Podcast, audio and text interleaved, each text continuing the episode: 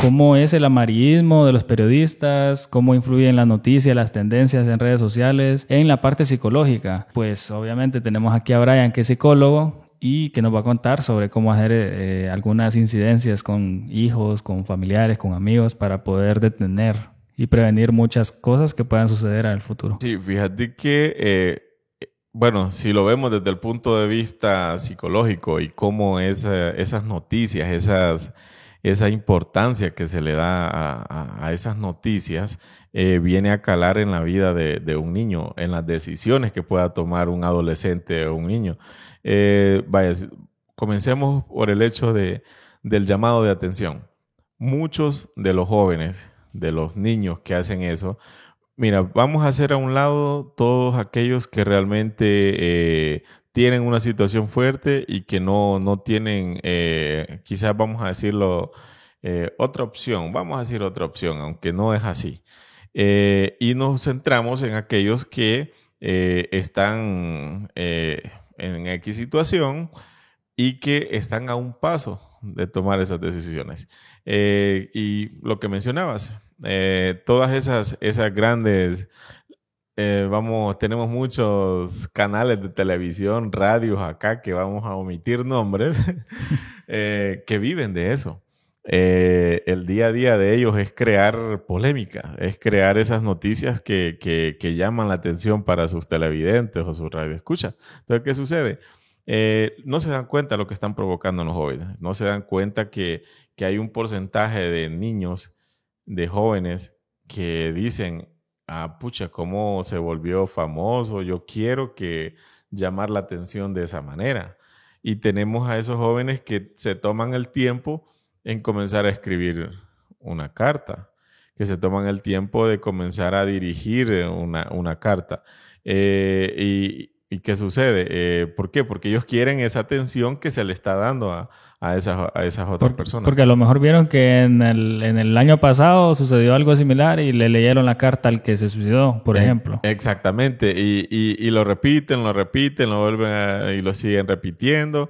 Entonces, ¿qué sucede? Eh, pues esa, esa persona, ese niño, ese joven, eh, hace lo mismo, hace lo mismo porque dicen es la forma de llamar la atención que yo Y yo vi, vaya, yo vi una noticia hace poco de, de, una persona que se suicidó, tomó la decisión de, de, quitarse la vida y el comentario en la noticia decía, se tomó una pastilla de curar frijoles en tal lugar, tal ubicación a tal hora.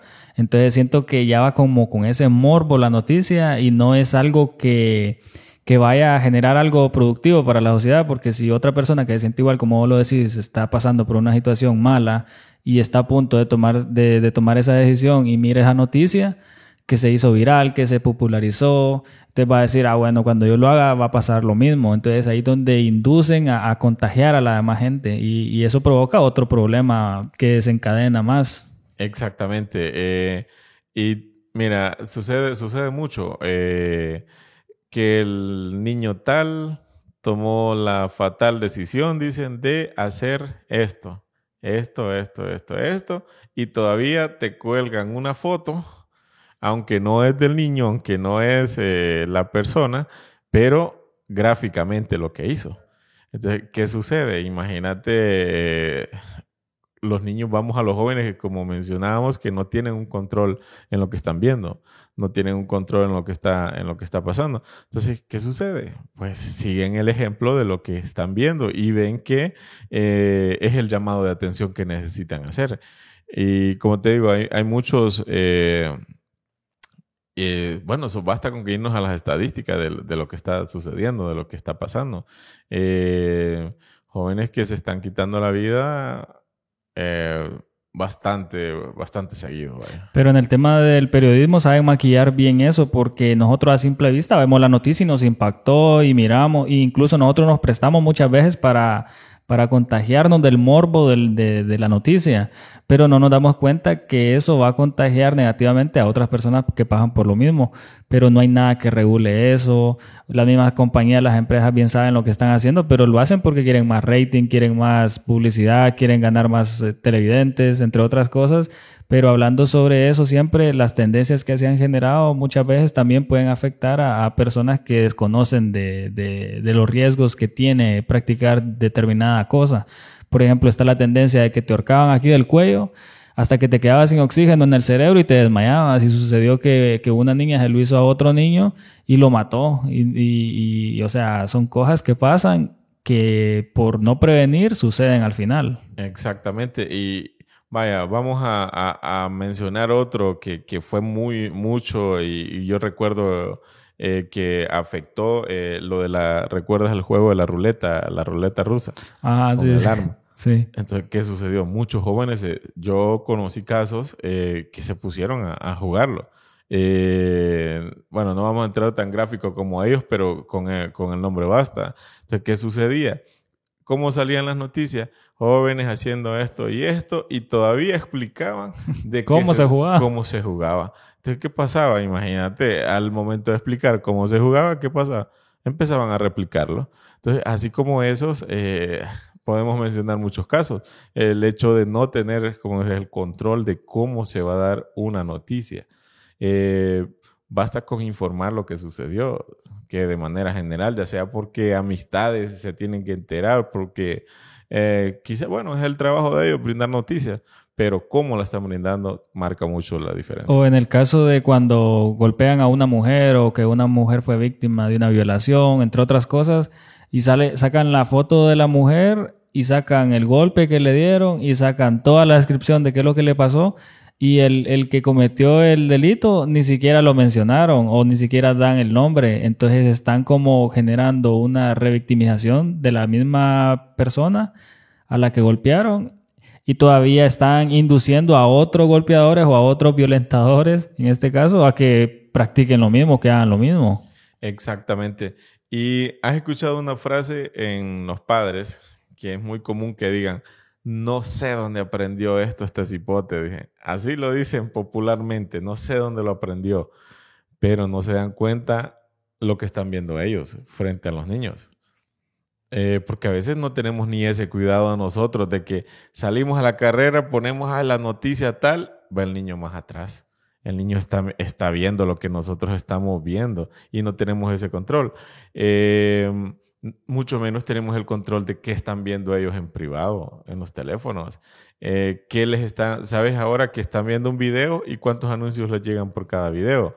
Eh, imágenes que se interponen. Entonces, muchas de esas yo me he fijado que son noticias son noticias de canales que ya están pagando publicidad para que aparezcan en los videos. Y en el caso mío, por ejemplo, yo, yo me daba cuenta de todo eso, pero no le tomaba importancia porque decía, ¿qué, ¿qué, puede pasar? Hasta ahora es que uno está viendo todos los actos que probablemente sucedieron exactamente por eso, porque les dejábamos que vieran muchas cosas, o incluso puede aplicar para los adultos, que si un adulto mira que en tal lugar está pasando algo, entonces por querer ir a ver si es cierto, van a irse a a meter al problema o, ser parte del mismo. Exactamente. Creo que eh, un punto importante en este, en este tema es que nosotros tenemos que preguntarnos, eh, ¿has notado que cuando sucede algo, eh, porque vamos a, volver al tema, al tema de suicidio, a las siguientes semanas generalmente suceden tres, cuatro, cinco casos más idénticos.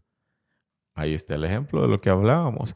Eh, sucede muerte tal, a los días otra, otra muerte similar. Y la gente dice, ¿y por qué será que está pasando eso? Que están aumentando los índices, que está aquí, que, y que qué raro que en la zona de aquí, del occidente o en la zona del sur, y es por eso. Exactamente, ¿por qué? Porque vamos a lo que decíamos, son tan gráficos en lo que, en lo que están mencionando, en lo que están diciendo, que es muy fácil para otros seguir el camino, seguir el ejemplo.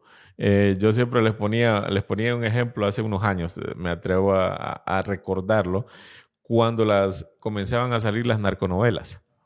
Eh, voy a ponerlo así. ¿Por qué razón? Porque en esas narconovelas comenzaba el sicariato, comenzaba todo lo que es sicariato, todo lo que es crimen organizado, mucho. Yo le, recuerdo haber hecho un comentario, les dije, esta es una capacitación para el que se quiera sentar una hora al día. A hacerse narco. hacerse narcotraficante, hacerse sicario, hacerse ladrón, hacerse cualquier otra cosa. ¿Por qué? Porque si solo basta con lo que vean, lo que están proyectando ellos, es simplemente una capacitación para el que se quiera perder. Entonces, eso mismo sucede con, con las noticias, ponemos, pongámoslo así. Eh, es, un, es una guía para quien quiera seguir los pasos de lo que, de lo que sucedió en ese momento. Y, y, uno no lo mira en ese momento, o sea, si lo entretiene, le gusta, pero hasta después se da cuenta de, los, de las consecuencias y muchas veces nosotros no prevenimos, sino que ya solucionamos el problema cuando ya está demasiado tarde también. Exactamente, y, eh, nos comenzamos a lamentar, mejor dicho, ya cuando ya es demasiado tarde, ya decimos, pude haber hecho o si hubiera y el famoso hubiera que siempre cabe en todo. Y en el, en el caso incluso de las imágenes, que ni siquiera le censuran sabiendo que es menor de edad la persona que falleció, que cometió un delito, ni siquiera le piden el permiso a la familia para publicar la foto. Entonces como que abusan y se toman la atribución porque son de una compañía de periodismo para hacer esas cosas. O sea, tal vez... Eh, Aquel dijo, pegan por ignorantes, dijo un amigo, porque se hacen pasar por ignorantes o porque desconocen de tal tema y no hay nada que regule eso tampoco. Entonces significa que va a seguir pasando siempre. Exactamente. ¿Recuerdas el caso de aquella periodista que justo eh, acababa de haber un incendio en la casa y que llegó la mamá y la forma en que le, le dio la noticia a la señora en el momento? ¿Qué más claro ejemplo podríamos tener ahí? Pues de que eh, cómo ellos creen que son dueños de lo que pueden decir nada más. Eh, creo que eh, ahí es donde confunden la libertad de expresión. Exacto. Confunden lo que es libertad de expresión con lo que ellos creen que pueden decir libremente y que nadie les puede decir que no es así. Entonces, podemos ver muchos casos como eso, como te digo, y, y, y realmente debe haber, debe haber un control. Sin violentar, claro, el derecho a que ellos puedan expresarse, pero por lo menos cómo se deben, se deben utilizar. Bueno, sí, somos, creo que como Honduras, somos chiste. Somos eh, un chiste para la televisión si lo vemos internacional. Somos eh, una producción de memes enorme, enorme a nivel, a nivel periodístico. Eh, ¿Por qué razón? Porque está bien que si no no estudiaron o si estudiaron la carrera, pero el tacto que deben de tener, creo que eso va más allá de una profesión, va, eh, quitan esa humanidad del periodismo para poder ellos simplemente eh, tener un canal popular. Sí, y, como, como, podríamos ver de que utilizan las técnicas del periodismo para hacer cosas eh, en doble sentido, porque si ellos saben que eso está mal como lo hacen, el amarillismo, entre otras cosas, las críticas que, que no son eh, productivas para otra gente, pues al final de cuentas creo que una persona que no sea periodista, no, necesita estudiar para saber que está mal la, noticia, es mal redactada, entre otras cosas. Pero eso es algo que va a seguir pasando, entonces no, no creo que tenga mucha solución. Exactamente, y recuerda que lastimosamente, como decíamos, acá en nuestro país, pues eh, a muchos les gusta el circo y, y desde esa frase de, que viene de, de antes, de darle pan en circo al pueblo, pues lo mantienes ocupado. Y, creo que desde ahí proviene mucho también el amarillismo del cual nosotros somos, somos víctimas, me atrevo a decir, los jóvenes son víctimas, los niños son víctimas hoy en día.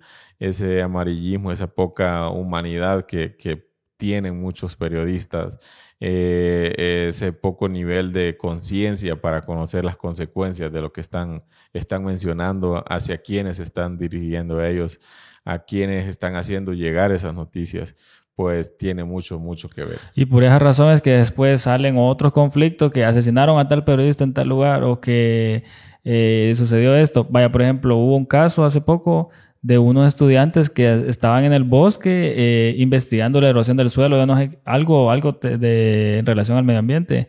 Vino el periodista, estaba cerca, le tomó la foto y les dijo que era para una noticia, los hipotes contentos porque le y ha resultado que la noticia le ha puesto, encontramos a jóvenes haciendo cosas indebidas en el bosque.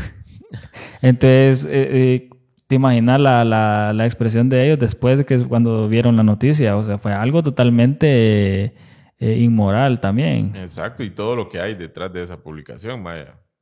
Y me imagino que son capaces hasta de poner eh, gráficamente el lugar, ajá, la edad, el nombre. Exactamente, ajá, imagínate los padres, el estudio, todo, todo de ellos, pues. Entonces, son, como digo, son cosas que, que va más allá de, lo que un periodista profesional o no profesional pueda, pueda publicar, pueda hacer, va más allá de todo eso, va más al sentido común, al sentido ético del periodismo. Creo que eh, tenemos que quitarnos ese, ese amarillismo que, tenemos y ese morbo que, que muchas, en muchas ocasiones pasa. Y es en la población lastimosamente.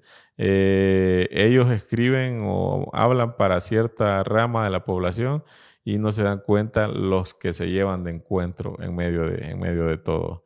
De todo eso, como te digo, basta con ver. Y si no, sigan, sigan en la pista cuando sucede un hecho y después de eso siempre hay una cadena de hechos similares.